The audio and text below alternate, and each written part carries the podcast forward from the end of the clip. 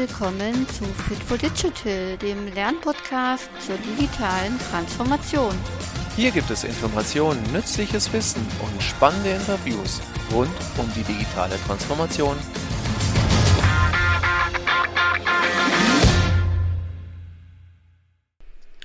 Hallo und herzlich willkommen zu dieser neuen Fit for Digital Podcast Folge. Diese Folge ist eine Spezialfolge und zwar ist es die Aufzeichnung des Meetups, das ich am 23. Februar gemeinsam mit Martin Permantier gestaltet habe zum Thema Haltung im Kontext von Lernen und Lehren.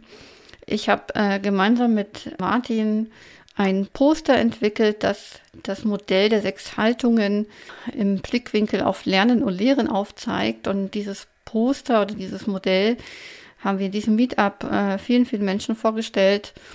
Und das ist jetzt die Aufzeichnung dazu. Es sind auch drei Zuschauerfragen dabei. Und ich wünsche einfach ganz, ganz viel Spaß beim Zuhören. Wer möchte, kann sich das Modell gerne parallel anschauen oder das äh, Poster runterladen oder bestellen. Ich werde dazu einen Link in die Show Notes setzen. Und ähm, ja, vielleicht kann man dann so ein bisschen das nachvollziehen. Und ich wünsche einfach viel Spaß beim Zuhören. Ja, herzlich willkommen nochmal an dieser Stelle alle zusammen. Ähm, Martin und ich hatten euch diese Frage mitgegeben und würden uns jetzt einfach nochmal offiziell vorstellen, damit ihr wisst, mit wem ihr es auch zu tun habt. Manche kennen den einen oder anderen vielleicht, ähm, andere kennen uns gar nicht. Deswegen Kurz was zu mir. Ich bin äh, offiziell als HR Coach und New Learning Facilitator unterwegs und genau an der Schnittstelle ähm, bin ich selbstständig ähm, als Trainerin, Coach und auch äh, Beraterin unterwegs. Ich komme ursprünglich aus der, ähm, aus der Lernecke, aus der Pädagogik und Organisationsentwicklung und habe mich aber durch ein Projekt so ein bisschen in das Agile reingearbeitet und an der Schnittstelle ähm, mache ich jetzt viele Projekte. Also einerseits natürlich immer noch mit dem Fokus Lernen und Lehren, ähm, weil das, das meine Expertise ist, aber dann auch mit dem Fokus äh, Agilität, agiles Arbeiten, agiles Projektmanagement. Und auch da sind spannende ja, Dinge, die dann im Schul- und Bildungsbereich, auch im Erwachsenenbildungsbereich inzwischen passieren. Und das macht mir ganz, ganz viel Spaß. Und da begleite ich Teams, Organisationen, aber auch Einzelpersonen bei diesen Veränderungsprozessen. Genau. Ja, und äh, Miriam und ich haben uns mal kennengelernt auf einer Veranstaltung Business Unusual in Münster. Mhm. Und äh, ich habe ja die Agentur Shortcuts hier in Berlin. Da sind wir gerade 28 Mitarbeitende. Und wir kümmern uns eben um Unternehmen in die Richtung und Organisation. Wie sehen die aus? Das Design, die Kommunikation und die Kultur. Und die Kultur ist immer wichtiger geworden und größerer Faktor. Und äh, auch das mal so vom Verständnis tiefer anzugehen, haben wir äh, verschiedene Modelle entwickelt. Das eine ist ein Modell zu dem Thema Werte und etwas neuer das Modell zu dem Thema Haltungen weil das sozusagen äh, nochmal im Hintergrund eine sehr wirksame Größe ist, die oft nicht so beachtet wird oder nicht gesehen wird. Und da haben wir eben auch sehr viele visuelle Dinge zu entwickelt, die das auch ganz anschlussfähig machen. Das Ganze ist ja ein Modell, was zurückgeht auf Forschung von Graves und Löwinger, also speziell Löwinger, die Jane Löwinger, die das in den 60er, 70er Jahren entwickelt hat. Und das würden wir euch jetzt noch mal kurz vorstellen. Für den einen mag es eine Wiederholung sein aber auch nochmal eine Erklärung, äh, wie wir da eigentlich dazu kommen und was vielleicht auch die Parallelen zu Lehren und Lernen sind. Weil wir doch festgestellt haben, dass das Interesse von Menschen aus diesem Bereich sehr groß ist. Also gerade über LinkedIn werde ich öfter auch da mal angesprochen. Ja, was ist eigentlich Haltung? Das ist ja einmal dieses, dieses Konstrukt, mit dem wir auf die Welt schauen, dann unsere Einstellung, aber auch so in so unsere innere Gefasstheit. Also es ist ein ganz tolles Wort, was es in anderen Sprachen gar nicht so gibt, weil es uns so in der Gesamtheit beschreibt. Und das macht es vielleicht auch so schwierig, weil alle denken, ja, du musst eine Haltung haben oder hat man eine andere Haltung oder änder deine Haltung. Ja, wie kommt es denn eigentlich, dass wir überhaupt eine haben? Und da können wir uns auf die Forschung von Jane Levinger beziehen, die sich einmal mit der Kindesentwicklung äh, beschäftigt hat. Also kommen noch zwei äh, sozusagen Haltungen oder sie spricht von Stufen davor. Und irgendwann fangen wir an, ich zu sagen. Das heißt, äh, Ihr Konzept heißt auch Ich-Entwicklung. Also wie beziehen wir uns eigentlich auf dieses ominöse Ich in uns? Und am Anfang ist dieses Ich halt etwas, wo wir ganz mit den Impulsen und Gefühlen und Reizen von außen identifiziert sind. Und das, was mich da reizt oder was mir Impulse gibt, das bin ich dann auch. Ja, also man äh, kennt das aus der Trotzphase. Äh, wenn ich sage, das will ich, das ist es jetzt, ich will die rote Hose und nicht die weiße und bin also noch ganz absorbiert davon. Und gleichzeitig ist das ja auch ein sehr freies äh, Sein in dieser Art von Ich. Also in der modernen Psychologie redet man da vielleicht vom inneren Kind.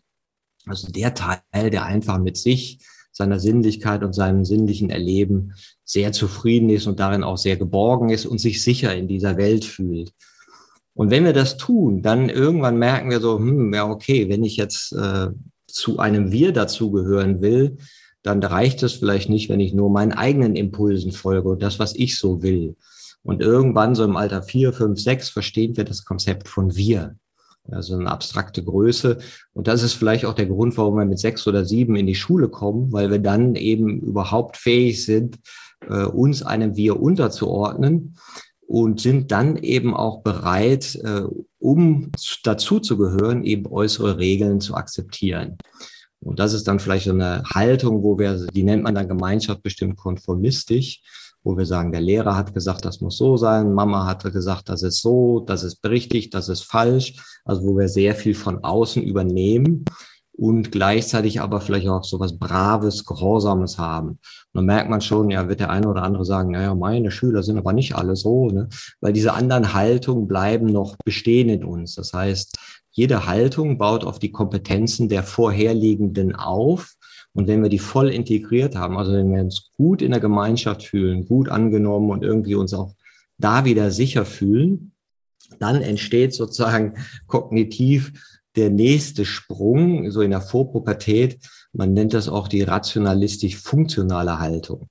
Das ist auch wieder eine neue Art von Ich-Konzept. Ich habe neulich einen schönen Podcast von äh, C.G. Jung ge gesehen oder Podcast in Film auf YouTube, wo er, wo er gefragt wurde, wann hat denn diese andere Bewusstheit bei Ihnen so angefangen, dass Sie sich so selbst erkennen konnten? Ja, man spricht auch so vom psychologischen Ich.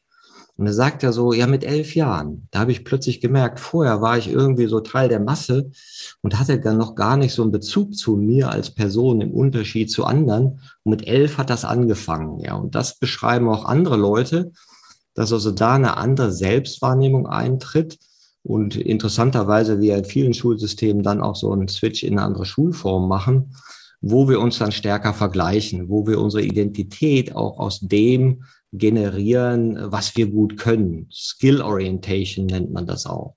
Und wo wir glauben, die Welt ist so ein Uhrwerk, dem wir uns einfügen, ja, so, so sehr Ursache-Wirkungsdenken haben. Und wir sagen, ja, wenn ich gut bin, dann passe ich in diese Welt, dann finde ich einen guten Arbeitsplatz und unser Schulsystem schult uns auch sehr auf so eine Art von Denken, gerade auch mit dem Vergleichen. Und irgendwann manchmal in der späteren Pubertät, manchmal aber auch viel, viel später, kommt nochmal so eine andere ähm, Haltung, die nennt man eigenbestimmt souverän, wo wir merken, ja Mensch, jetzt habe ich ja meine Stärken, ja, und ich funktioniere ja auch gut in der Welt, aber was will ich eigentlich? Was sind denn meine Stärken? Was sind denn so die Dinge, die ich in mir fördern möchte?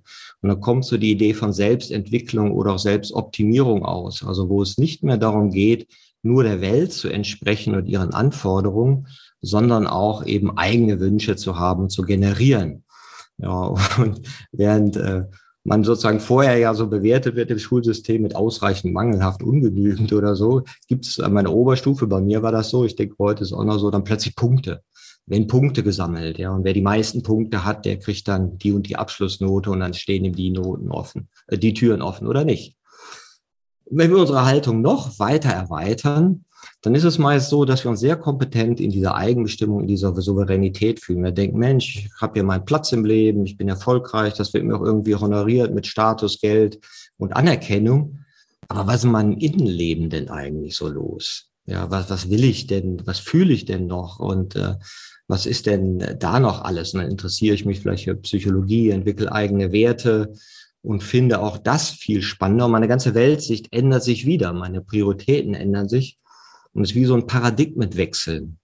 Ich habe neulich eine schöne Story, ich glaube, die kommt von Stephen Covey, zum Paradigmenwechsel gehört. Das war eine kleine Geschichte. Da ist ein Mann im, Mann im Bus mit seinen drei Töchtern und die sind total laut und krakeelen da rum und der Mann sitzt ganz betröppelt in der Ecke. Und dann sagen die Leute, mein Gott, was ist denn das für ein Vater? Der kümmert sich ja gar nicht um seine Kinder. Ja, und dann sprechen sie irgendwann an, ja Mensch, wollen Sie nicht mal gucken, dass die sich ja vernünftig benehmen? Und dann sagt er, oh Entschuldigung, äh, ich komme gerade aus dem Krankenhaus. Meine Frau ist tot, ist heute gestorben und die Kinder sind irgendwie gerade außer Rand und Band und mir geht's auch nicht gut. Und dann entsteht natürlich in all den Leuten in dem Bus ein Paradigmenwechsel, weil die Tatsachen, die vorher irgendwie annoying waren oder ähm, einen genervt haben, erscheinen plötzlich in einem ganz anderen Licht. Und so kann man sich das auch mit diesem Haltungswechsel vorstellen. Das sind Lebensphasen, wo das, was uns vorher irgendwie so ganz normal und schön und tragbar erschien, plötzlich so, nee, das passt nicht mehr zu mir das möchte ich so nicht. Ja, und dann entsteht eben was Neues. Und der Switch in die systemisch autonome Haltung, der kann dann auch im frühen Erwachsenenalter oder viel später geschehen. Das ist dann, wenn wir uns unserer eigenen Subjektivität bewusst werden und sehen, ach schau mal, ich bin ja viele, ich habe ja eine Prägung und äh, und äh, ich habe Gedanken, die kommen und gehen, ich habe Gefühle, die kommen und gehen. Und der innere Raum in einem wird viel freier. Und der Abstand zwischen Stimulus und Response, zwischen Reiz und Reaktion wird größer. So ist also jede Haltung, der baut auf die andere auf, erweitert diese, löst einen Paradigmenwechsel aus und führt zu einem anderen Wertbild. Und in der Forschung sagt man, das eine ist eben, dass der Charakter sich von impulsgesteuert zu selbstregulierend entwickelt. Das nächste ist, dass der Stil sich eben von manipulierend zu tragfähig entwickelt und äh, dieser Bewusstseinsfokus eben von außen mehr nach innen geht. Und äh, wenn ich vorher noch immer mit der Welt beschäftigt bin und sage, die Welt muss anders sein und die Leute und überhaupt, merke ich dann vielleicht, dass es auch ähm, ich selber ein ganz großer Faktor bin, wie ich die Welt eigentlich wahrnehme. Und auch unser Stil geht vom undifferenziert zu komplex, während ich in den früheren Haltungen eben einfache Lösungen suche, richtig, falsch, dualistisches Denken, bin ich in den erweiterten Haltungen eben auch fähig, Paradoxien zu inkludieren und mit Dilemmata besser umzugehen.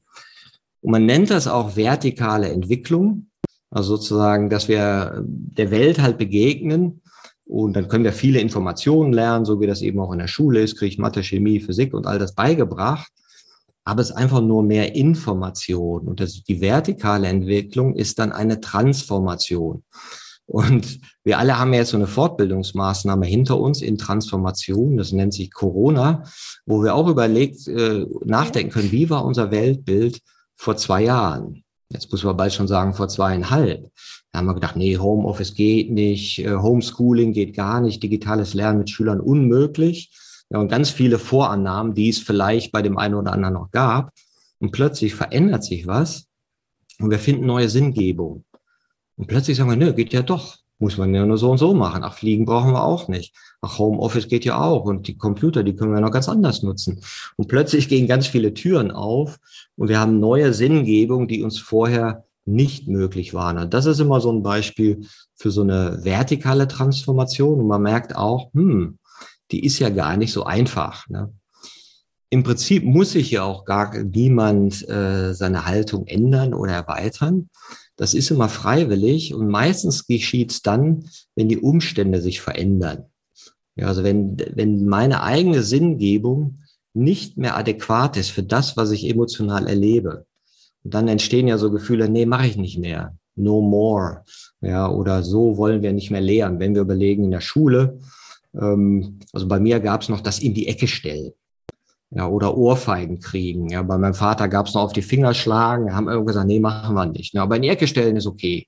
Und irgendwann haben wir gesagt, was, was stellen wir denn die Schüler in die Ecke? Ja, das war so, du bist nicht Teil des Wirs, geh in die Ecke. Ja, und dann haben wir irgendwann dieses, Noten geben gemacht. Ja, du bist ungenügend, du bist mangelhaft. Ja, und das waren unsere Botschaften, die wir für adäquat gesehen haben. Also so miteinander umzugehen. Wir bewerten einander und sagen, ob du über dem Durchschnitt bist, unter dem Durchschnitt. Und irgendwann kommt man dazu, Mensch, lernen wir eigentlich, lehren wir eigentlich das, was deren Stärken entspricht. Mhm. Ja, oder sollten wir Kinder vielleicht individueller fördern? Oder man hat dann so in anderen Schulsystemen dann gemerkt, hm, ja, vielleicht sollten wir mal so multiperspektivischer den Unterricht machen und mehrere Disziplinen an einem Projekt vielleicht erläutern, ja. Dass wir also die Phänomene betrachten und nicht einfach nur Fakten hintereinander legen.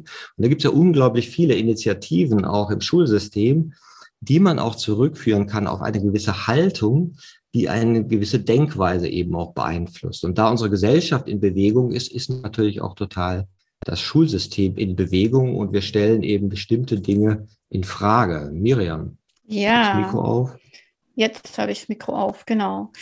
Äh, ich fand das spannend, dass du das jetzt auch gleich auf den Bildungsbereich übertragen hast. Genau das ist es. Also ähm, es gibt natürlich jeder, der irgendwie ähm, im Schulsystem ist oder vielleicht auch in der Erwachsenenbildung, in der beruflichen Fortbildung, der hat vielleicht gerade so im Kopf und denkt so, na ja, hm, also so türkisgrün erlebe ich noch nicht so viele Dinge. Ähm, aber es gibt doch einzelne Schulen, auch in dem Buch von Frederic Laloux, Reinventing Organizations, ist übrigens eine Bildungseinrichtung vorgestellt. Das ist die Evangelische Schule Berlin Zentrum, die tatsächlich schon sehr viel systemisch autonome Dinge in ihr äh, Lehr- und Lernprogramm integriert hat und da viele Dinge wie so ein Friday oder so ein ähm, Fachherausforderung entwickelt hat, um entsprechend Lernen auf eine neue Entwicklungsebene sozusagen zu heben.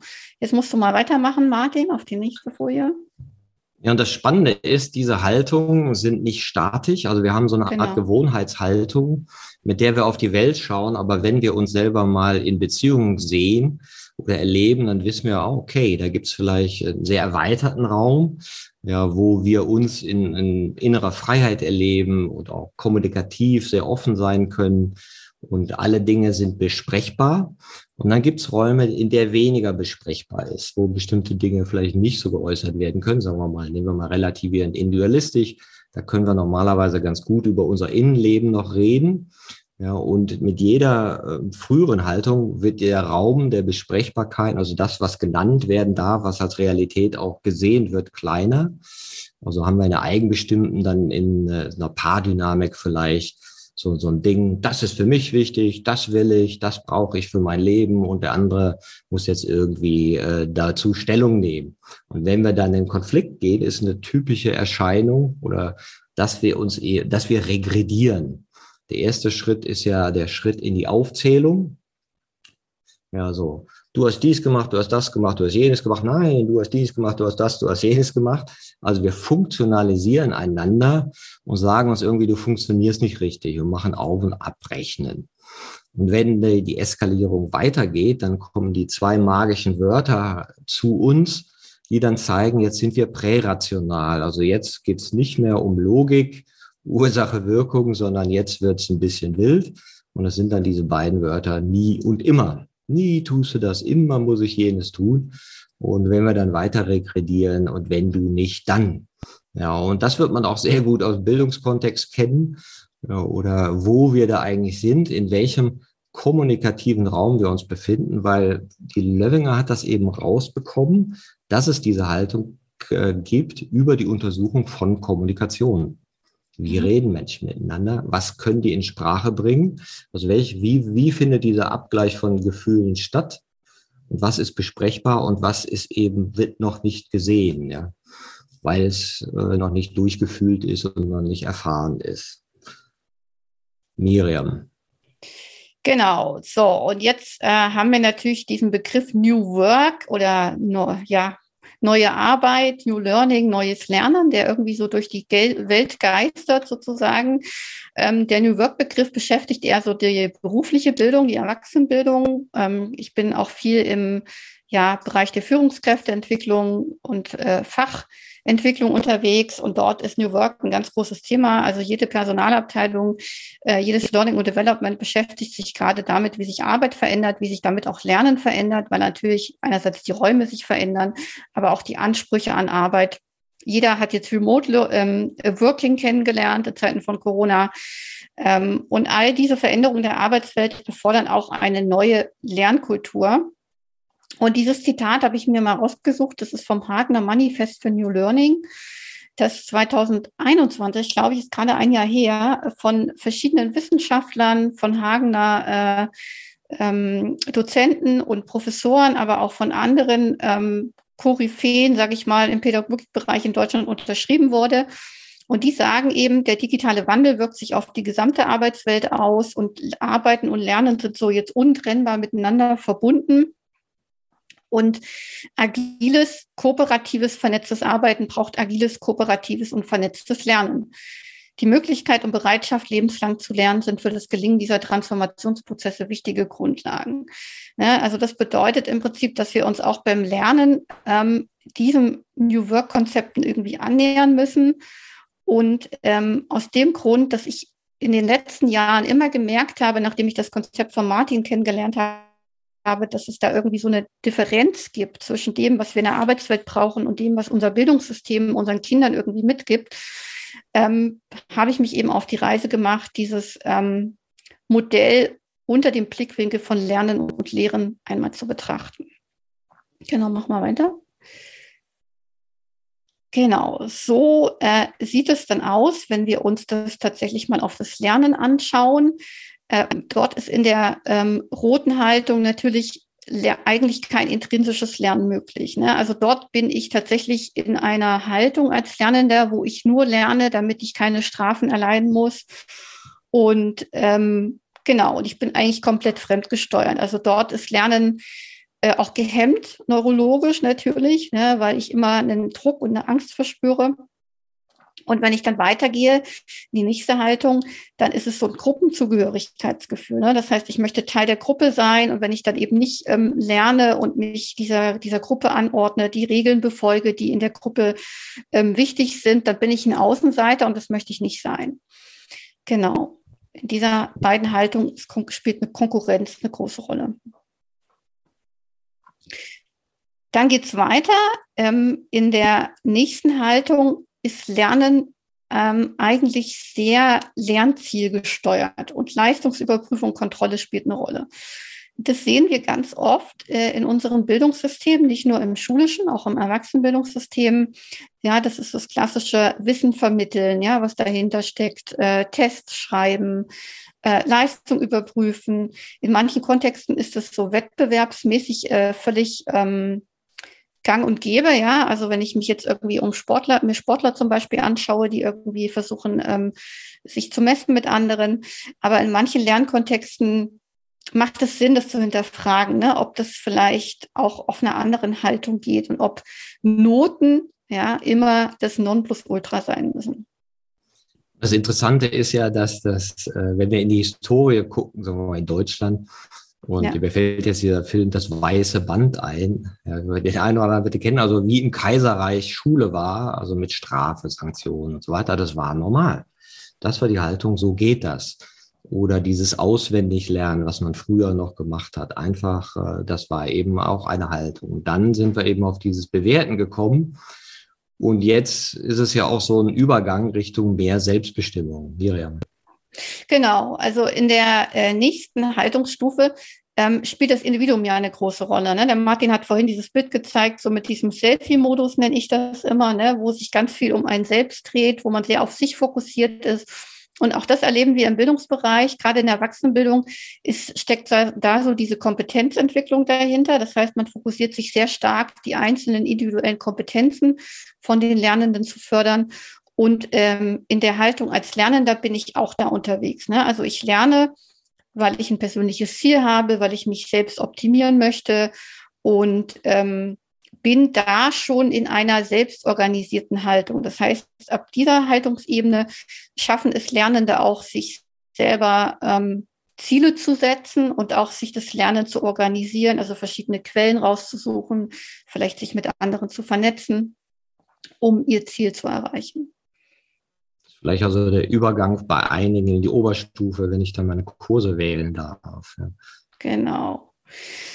Ja, und auf der, in der nächsten Ebene ähm, nehme ich noch meine Emotionen bewusster wahr. Ähm, das ist immer ganz spannend. Also da spielen, spielt nochmal dieser Blick, dieser Blick von außen, geht nochmal ein Stück weiter raus. Ich nehme mich noch mehr wahr. Ne? Du erklärst das immer so ein bisschen wie, ähm, der Blick erweitert sich und ich schaue nochmal von der größeren, weiteren Ebene auf mich drauf. Ich erkenne, dass ich eben ein Teil von vielen bin, dass ich selbst auch eine Vielheit habe sozusagen. Und ähm, ich lerne in dieser Haltung schon viel mit anderen. Ich bin im kooperativen Lernen unterwegs. Ich bin mir meiner Emotionen bewusst. Ich nehme auch die Emotionen der anderen natürlich wahr. Und ähm, als Lernmotivation könnte man sagen, ähm, steckt dahinter, dass ich hinterfrage und ähm, Dinge auf den Grund gehen möchte, aber auch die Vielfalt erkennen und erleben und entdecken möchte. Genau. Und dadurch einen neuen Perspektivraum erweitern möchte. In der systemisch autonomen Haltung spielt das transformative, kollaborative Lernen eine große Rolle.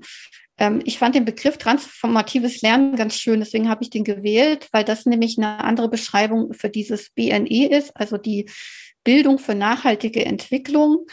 Das heißt, wenn ich in dieser Haltung lerne, dann möchte ich etwas für die Gemeinschaft tun, ähm, Sinn stiften und beschäftige mich zum Beispiel um so Fragen, um mit so Fragen wie äh, Klimawandel, ähm, Gemeinwohl und habe mit allem, was ich tue, dann auch dieses, dieses Ziel im Blick, ne? Oder dieses, das heißt, ich lerne nicht für mich, so wie vielleicht in der ähm, gelben Haltung, sondern ich bin ähm, unterwegs und lerne aus dem Grund, damit ich mir äh, mit dem, was ich mir dann aneigne, an, an Wissen zum Beispiel oder an Fähigkeiten, irgendwas Gutes für die Welt tun kann. Und ähm, das ist eine sehr spannende Stufe, Lernen zu verstehen. Ja, manche denken jetzt, hm, sind Schüler überhaupt mal in dieser Haltung unterwegs? Oder gibt es überhaupt Lernmomente in unserer Gesellschaft, die solche Räume ermöglichen, wo man auf diese Art lernen kann. Äh, das können wir gerne nochmal diskutieren im Anschluss, aber letztendlich ist das eigentlich das, wie ich Lernen begreife in dieser Haltung, das systemisch autonom. Und das Interessante ist ja, wenn ich mir meine eigene Bildungsbiografie anschaue, ja, dann merke ich also, ah ja, okay, ich war in unterschiedlichen Systemen die eben äh, unterschiedliche Haltung auch hatten, sagen wir Gehorsamshaltung äh, in äh, katholischer Grundschule und dann später hier auch irgendwie auf Notendrill. Und ich kann aber auch diesen Wechsel sehen, der bei mir dann auch war, äh, Schulwechsel und in die Oberstufe kommen, wo ich plötzlich so das Gefühl hatte, so und jetzt mache ich mein Ding. Und hier mhm. kann ich jetzt was leisten und jetzt fühle ich mich in der Stärke. Und, und da war eine ganz andere Einstellung dahinter. Und die anderen Formen habe ich vielleicht dann auch eher in Erwachsenenbildung äh, kennengelernt, in Coaching-Ausbildung, Hypno-Ausbildung und solchen Sachen, wo ich dann gemerkt habe, ach schau mal, hier ist eine ganz andere Art von Kommunikation möglich. Hier gibt's ja gar nicht mehr die Autorität, der ich gehorchen muss oder wo ich benotet werde, sondern das geht ja alles viel kollegialer. Also in der Erwachsenenbildung gibt's schon solche Erlebnisräume, die sich dann eben auch stark von anderen Bildungsformen unterscheiden können.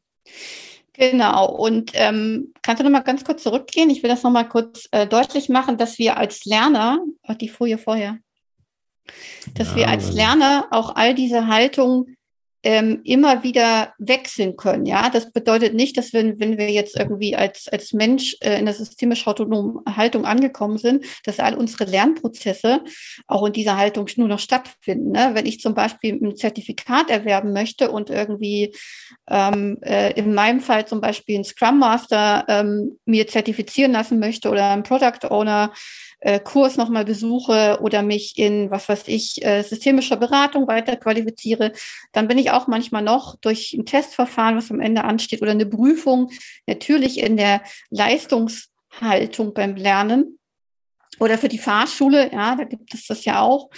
Äh, aber trotzdem kann ich eben bewusst auch sagen, ähm, ich habe Momente, wo ich mich entscheide, in der systemisch autonomen Haltung zu lernen, weil ich da irgendwie ein großes Ziel verfolge und ich gehe bewusst in diese Haltung rein. Also all diese Haltungen zum Lernen laufen oft im Leben irgendwie nebeneinander her, mal mehr, mal weniger, manchmal auch nach Lebensphase, in der man sich gerade befindet.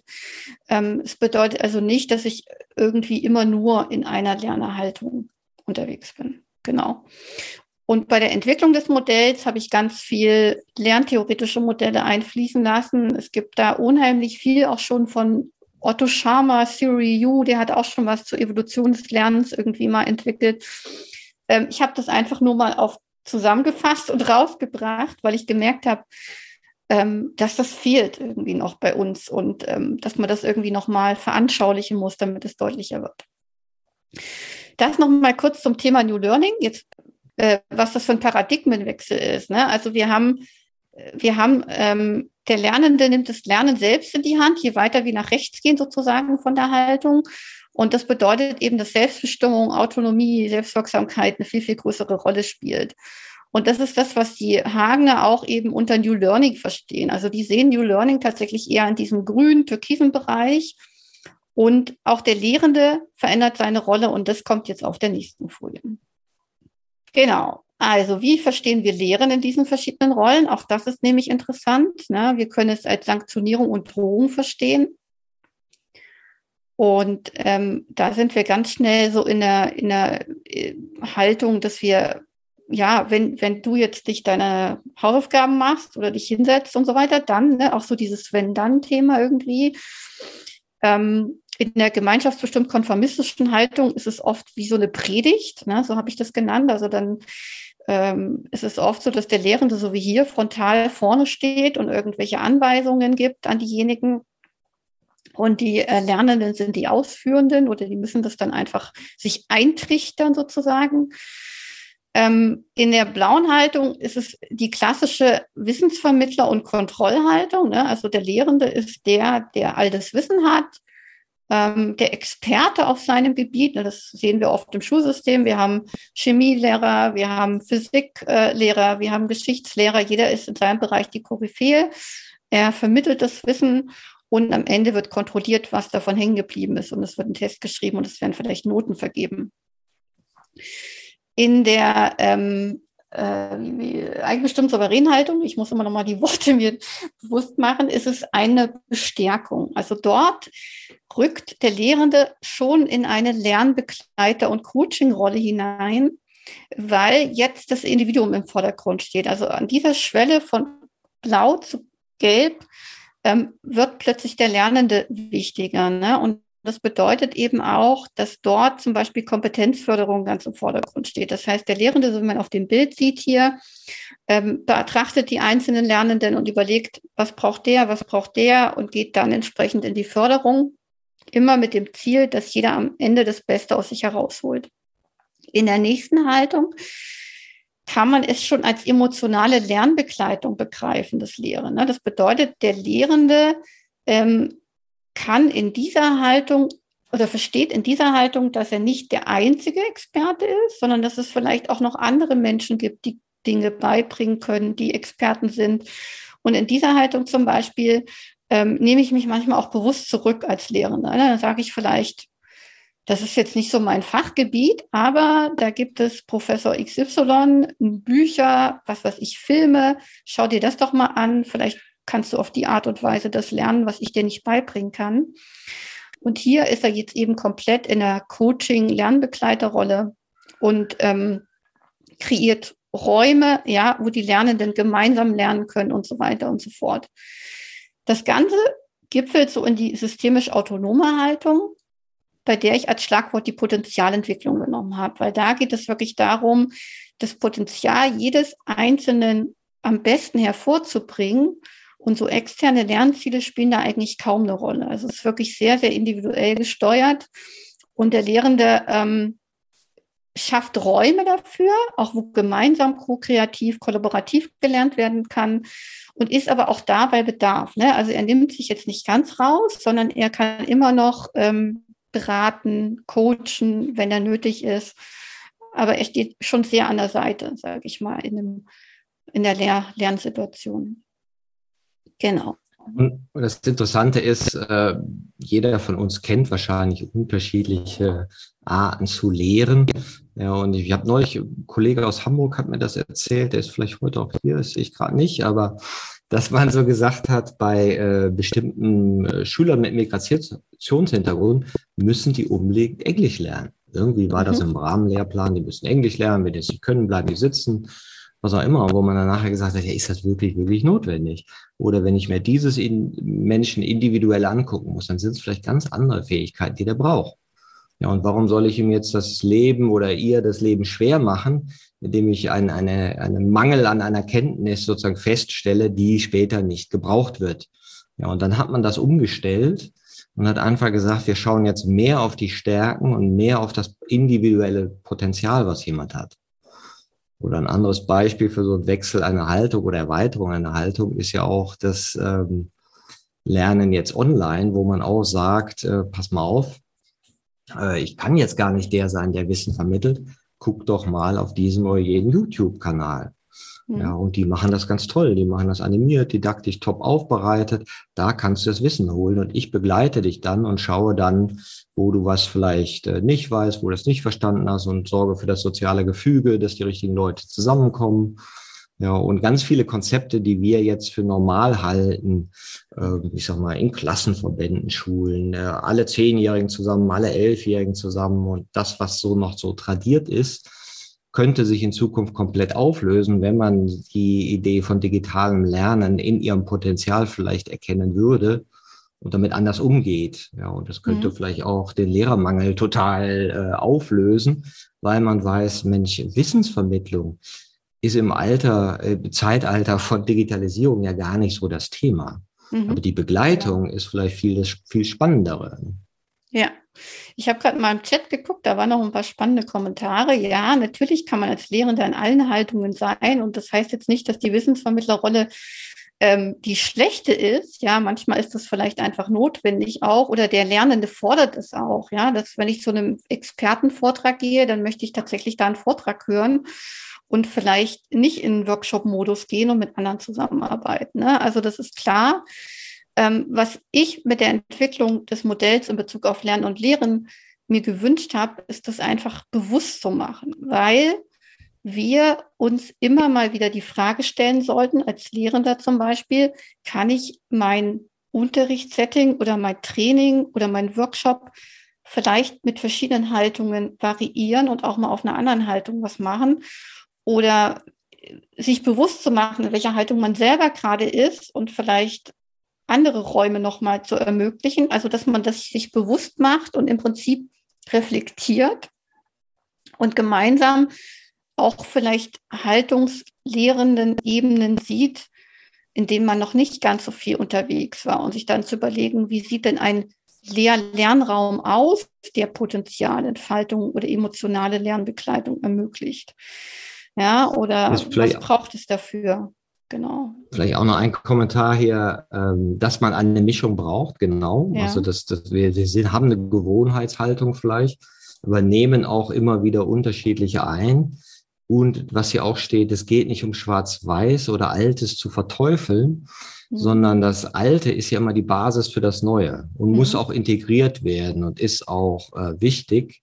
Ähm, das kommt manchmal in den Beispielen vielleicht ein bisschen zu kurz.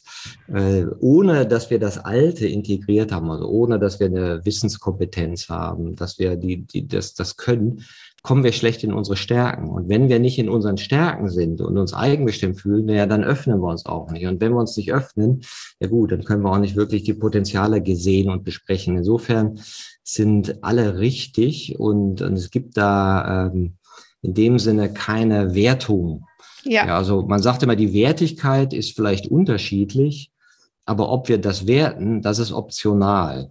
Mhm. Ja, und auch äh, kann man nicht sagen, das muss, das ist die richtige Haltung. Das mhm. ist auch total vom Kulturkontext. Wen habe ich vor mir? In, in, was ist anschlussfähig? Die Frage ist, äh, welches Repertoire haben wir? Und wo gibt es vielleicht aber auch Glaubenssätze und Vorannahmen, die uns in bestimmten Haltungen halten mhm. und eben die Erweiterung vielleicht verhindern. Mhm.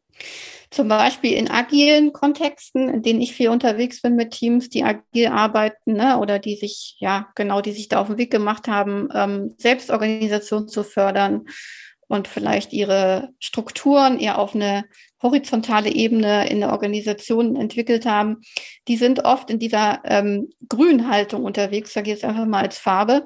Und ähm, da ist es natürlich interessant, also wenn ich äh, Unternehmen oder Organisationen habe, die Arbeitsprozesse haben, die eher im Grün angesiedelt sind, dann kann ich in der Personalabteilung oder wird es schwierig, wenn ich dort Weiterbildungskonzepte anbiete, die eher so im blauen Bereich unterwegs sind. Ne? Das heißt, ich müsste auch dort überlegen, ähm, wie kann ich Räume schaffen, dass dort äh, Peer ähm, Learning möglich wird, ja, dass ich dort ähm, gemeinschaftliches Lernen ermögliche, dass ich vielleicht äh, Lerncoaches habe bei mir.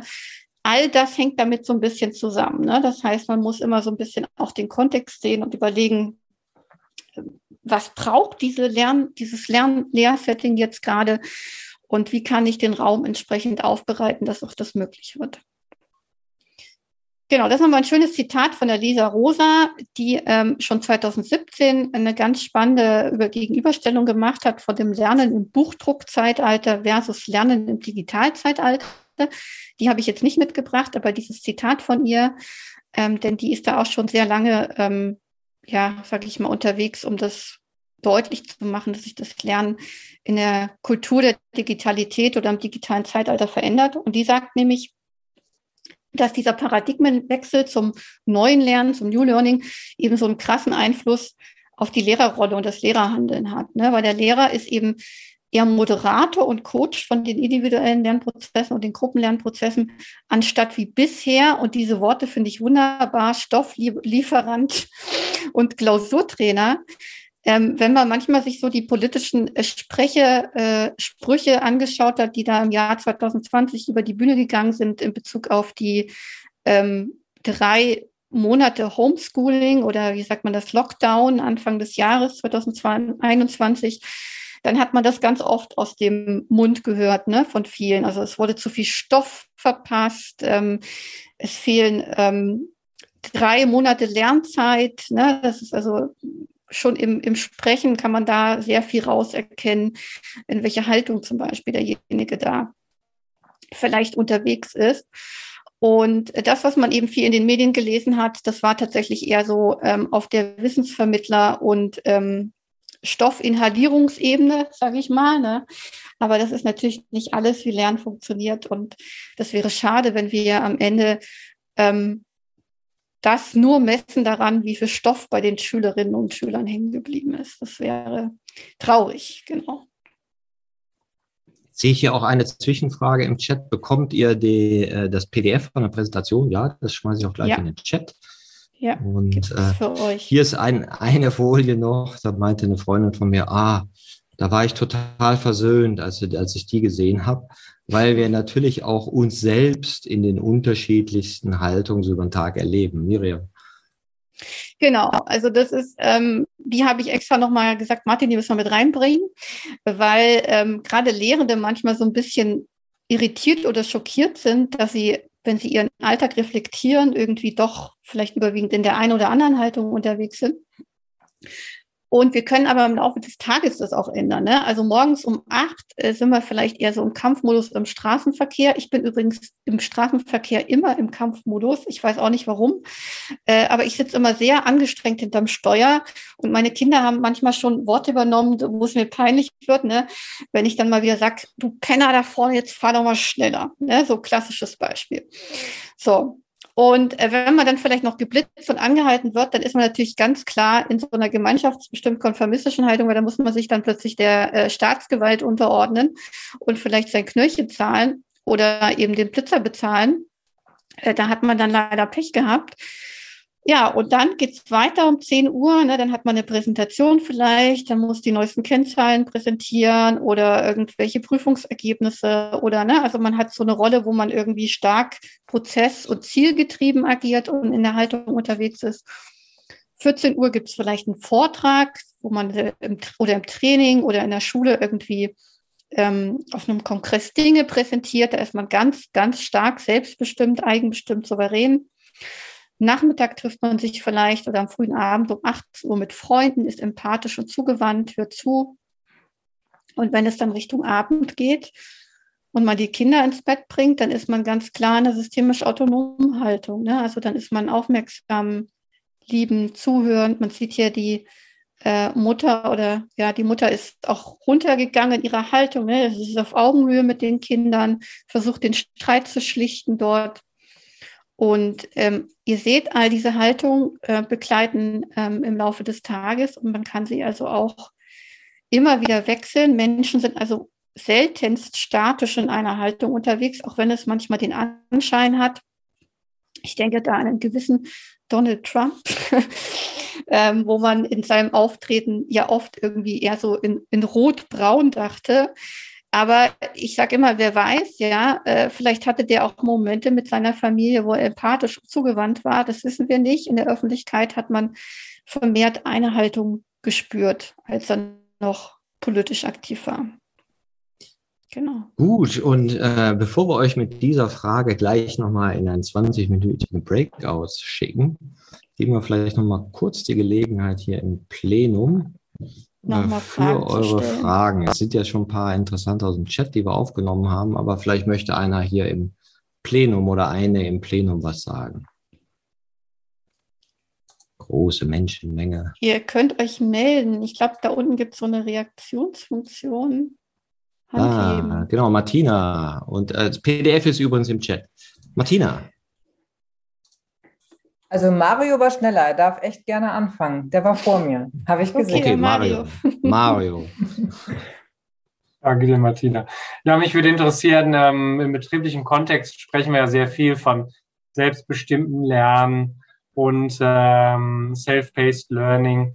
Und, und was ich aber jetzt mitgenommen habe aus dem Haltungsmodell, ist, dass wir da ja eigentlich schon schauen müssen, sind denn die Lerner auch so weit, dass wir denen das überhaupt zutrauen oder auch zumuten können?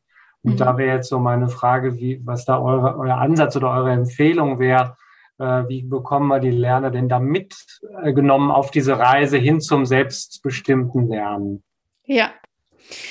Ähm, das ist eine sehr gute Frage, mit der ich mich im Weiterbildungskontext auch sehr, sehr viel beschäftigt habe in den letzten Wochen, Monaten, Jahren. Ähm, und zwar aus dem Grund, dass viele im schulischen Lernen ähm, diese blaue Haltung mitkriegen, ja, weil viele schulische Lernprozesse überwiegend dort stattfinden. Und dann treten sie ins Berufsleben ein und plötzlich heißt es kooperatives Lernen, selbstorganisiertes Lernen, vielleicht auch schon ein Teil der Ausbildung. Und für viele ähm, ist Lernen allein der Begriff mit so einem negativen Bild behaftet, dass es ganz, ganz schwer wird, das alles wieder freizulegen, was sich da eingeschüttet und eingekästelt hat, sage ich immer. Und ich finde, der Schlüssel, äh, beziehungsweise kurz dazu, ich glaube, dass jeder dieser Lernenden irgendwann schon mal eine Lernsituation hatte, wo er auch in einer anderen Haltung gelernt hat. Ja, ob das jetzt irgendwie ein cooles Projekt im Studium war oder äh, in der Abschlussphase irgendwie gemeinsames Projekt mit den äh, Mitschülern oder Kommilitonen. Und ähm, das wieder zu erwecken, dieses Gefühl, das kriege ich am besten hin, indem ich Lernräume kreiere, die so gestaltet sind, dass die Lernenden in dieser Haltung dort kommen können. Ganz, ganz unbewusst vielleicht auch. Ne? Wenn ich natürlich einen Seminarraum habe, wo schon die Stühle alle hintereinander stehen und die Tische vorbereitet, dann sind alle schon wieder in ihrem Schulmodus drin, mhm. setzen sich an ihren Platz und hören sich den Frontalvortrag zu oder den, den, die konsumieren die Schulung, sage ich immer. Äh, aber wenn ich Lernräume oder Workshop-Sessions anders gestalte, äh, gebe ich vielleicht die Möglichkeit, dass die Lernenden dort auch in eine andere Haltung kommen können. Aber das ist interessant, Mario, was du sagst, weil da an, an Haltungsunterschieden ja, machen sich auch eben auf Spannungen sichtbar. Mhm. Du hast halt eine andere Vorstellung. Ich war irgendwann mal in einer Kanzlei, Großkanzlei, und haben sie mich gefragt für ein Seminar, wie sollen sie denn die Stühle aufstellen? Sage ich Stuhlkreis. Und gesagt, nee, machen wir nicht. Das sind ja gestandene Männer, wir sind nicht im Kindergarten. Also das war sozusagen die Esoterik-Schranke für die. Stuhlkreis war eine Überforderung. Da sage ich, okay, machen wir anders. Womit ich nicht gerechnet habe, da sage ich, Tische sind okay, dass die dann alle da saßen mit Tisch, äh, mit, mit äh, Laptop und Handy. Ja, und ich so, oh, das war jetzt aber eine Überraschung für mich, ne? weil sie meinten, ja, das sind ja Billables, ja, also das sind Opportunitätskosten, wenn wir alle sitzen. Wir müssen ja noch E-Mails beantworten, die wir abrechnen können. Ne? Dann dachte ich, okay, kleiner Kulturcrash. also das ist schon interessant, wie finde ich da den Match? Martina. Ja. Mein Telefon Claudia? hat geklingelt so, zwischendurch, deswegen so, wollte ich das nur schnell ausmachen, nicht, dass das dazwischen reinkommt. ähm, mein, das schließt vielleicht sogar an die Frage jetzt von Mario an, was ich noch mal reinbringen wollte, weil ich es ganz spannend finde. Ich finde nämlich Haltung, also es geht ja nicht nur um die Haltung der Lernenden, sondern tatsächlich finde ich auch immer ganz viel um die Haltung der Lehrenden. Und wenn ich jetzt so an meine ähm, Erfahrungen aus dem Hochschul, also ich, ich komme aus dem Hochschulkontext, und wenn ich jetzt an meine Erfahrungen aus dem Hochschulkontext, ähm, wenn ich daran denke, geht es ja auch echt darum zu fragen, sozusagen, ähm, begreife ich mich wirklich als Person oder rein als Person, die eben Wissen vermitteln möchte oder Wissen, also vor allen Dingen, weil wir ja auch immer im kognitiven Wissen sozusagen unterwegs sind, also was wir sozusagen an, an Lernen oder Stoff, wie du es vorhin so schön gesagt hast, weitergeben wollen.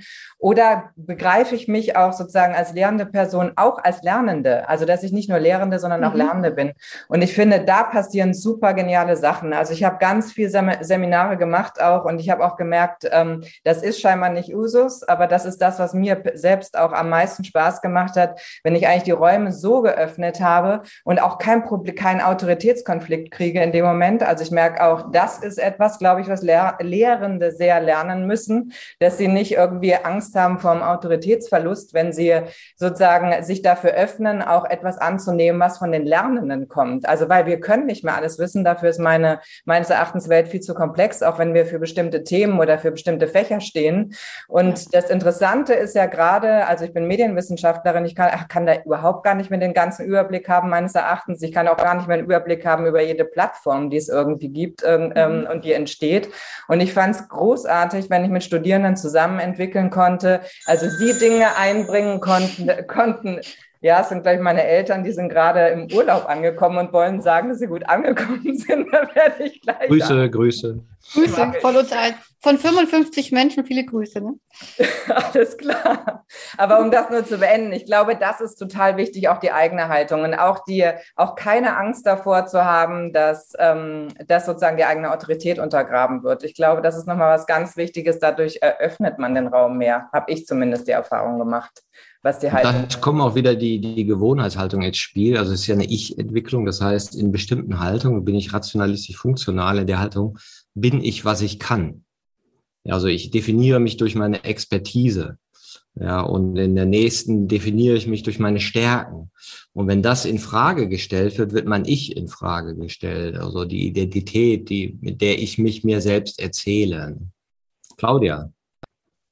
Ja, genau da kann ich eigentlich anknüpfen. Wir machen bei uns bei der WBS Training AG sehr vielfältige Erfahrungen.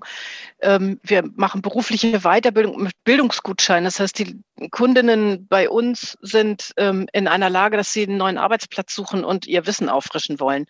Und mit der Haltung kommen sie auch bei uns in den Unterricht rein. Also ich möchte hier viel lernen, ich möchte eine gute Note, damit ich mich dann nachher gut bewerben kann. Und wir versuchen aber trotzdem mit diesem Zusammenhang auch eine, eine kompetenzorientierte Bildung auf den Weg zu bringen, wo wir sagen, wir wollen euch nicht nur irgendeinen Wissenskanon vermitteln, den ihr nachher abrufen könnt, sondern wir wollen euch auch in eine fachliche Handlungsfähigkeit bringen und auch so die überfachlichen Kompetenzen mit Stärken. So was erwartet euch in eurem neuen Beruf? Äh, welche Haltung müsstet ihr da haben und welche Kompetenzen müsstet ihr da haben? Und das wird sehr schwer, wenn man das steuern muss mit unterschiedlichen Zielgruppen, die ganz unterschiedlich kulturell aufgestellt sind. Die ganzen Berufe, die haben wirklich eigene Kulturbilder in ihrer Erwartung ans Lernen. Und, und ne, also Pädagogikgruppe ist komplett anders als diejenigen, die Architekten sind, CAD Bauwesen. Die wollen Bauplan zeichnen und nicht mit Kompetenzgewäsch betüdelt werden. Und da dann wieder aber auch bei den Trainerinnen und Trainern diese Haltung sozusagen irgendwie zu triggern, zu sagen, wie verstehst du dich denn hier? Da sind nämlich Fachleute Trainer und Trainerinnen, die sagen, ja, ich vermittle hier mein Fachwissen. Ähm, und andere sind wiederum offener dafür zu sagen, ja, ich will auch versuchen, dass meine Teilnehmenden ins Selbstlernen kommen und in eine Selbstentwicklung kommen, um später dann auch selber sich wieder weiter eigenes Wissen anzueignen. Also die Frage danach, glaube ich, wie wir das machen können und gestalten können, hängt sehr stark davon ab, welche, welche Kultur in der Lerngruppe herrscht, aber auch, mhm. wie jeweils die Trainierenden da antreten. Genau. Mhm. Das war die Aufnahme zum Meetup vom 23. Februar äh, als Martin Permanier und ich gemeinsam das neue Poster Haltung entscheidet, Perspektiven auf Lehren und Lernen vorgestellt haben. Ich hoffe, es war interessant für Sie, für euch. Vielleicht hat der ein oder andere das Modell zum ersten Mal kennengelernt. Ich werde in dem Blogartikel dazu weiteres Material verlinken, auch wo man sich das Poster bestellen oder herunterladen kann. Wir hören uns dann zur nächsten Folge. Ich sage an dieser Stelle auf Wiedersehen.